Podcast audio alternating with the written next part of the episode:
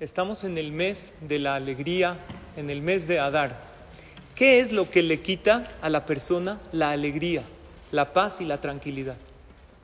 ¿Saben qué te quita la alegría? Las preocupaciones, los miedos, la tensión, la ansiedad.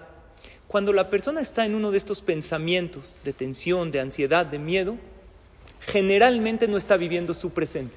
Está o en el pasado o en el futuro. El presente generalmente es más fácil de habitar. Ubícate en tu presente. Estoy ahorita en el CNIS, rezándole a Hashem, agradeciendo, escuchando una palabra de Torah. ¿Por qué estoy tensionado?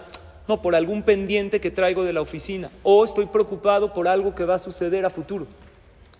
El, el pasado ya no está. Lo único que puedes hacer con el pasado es aprender de él, pero no lo puedes cambiar. Entonces, no es de sabios estar sufriendo por algo que ya sucedió. Lo correcto es aceptarlo y si puedes aprender del pasado como una lección de vida, sí. El futuro, cuando tú te preocupas por el futuro, cuando tienes todos los miedos de qué son, a futuro. Cuando tú tienes miedo o preocupación por el futuro, le estás apostando a lo peor, porque el futuro es un abanico de opciones. En el futuro pueden pasar mil cosas, pero cuando tú te estás preocupando, ¿a qué le estás apostando? A lo peor. No, seguro va a pasar lo peor. ¿Y si lo pierdo todo? Y si a mis hijos Barminan les va mal, y si todo se hace un caos, sí, pero eso es una opción. Y generalmente la peor opción no sucede. Hay otras muchas opciones. Entonces yo digo, para no preocuparnos, no tensionarnos, tres cosas. Número uno, ubícate en tu presente.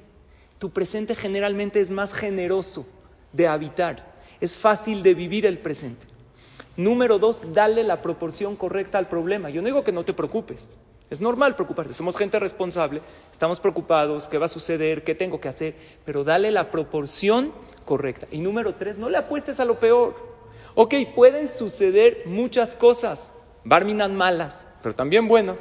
Entonces, piensa que Bezrat Hashem, hay un Dios, yo estoy haciendo mi esfuerzo, se lo dejo en sus manos. Imagínate que prepárate para todo, pero también lo bueno puede suceder. Entonces, si yo me imagino que lo bueno puede suceder y lo visualizo y le pido a Hashem, entonces, ¿qué sucede con mi pensamiento?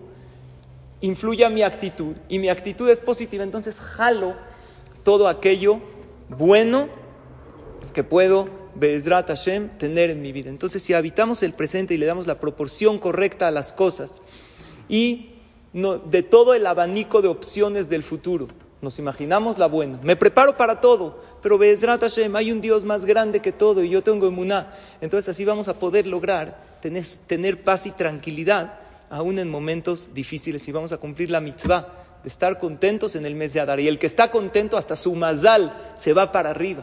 El que está contento, dice el Zohar Akadosh, su suerte es mejor, le va bien en el negocio, le va bien con los demás, hace bien las cosas. La alegría le da pila a la persona y le da vitalidad. Es en que tengamos todos pura verajá y atzlajá, éxito, alegría y todo lo bueno. Amén.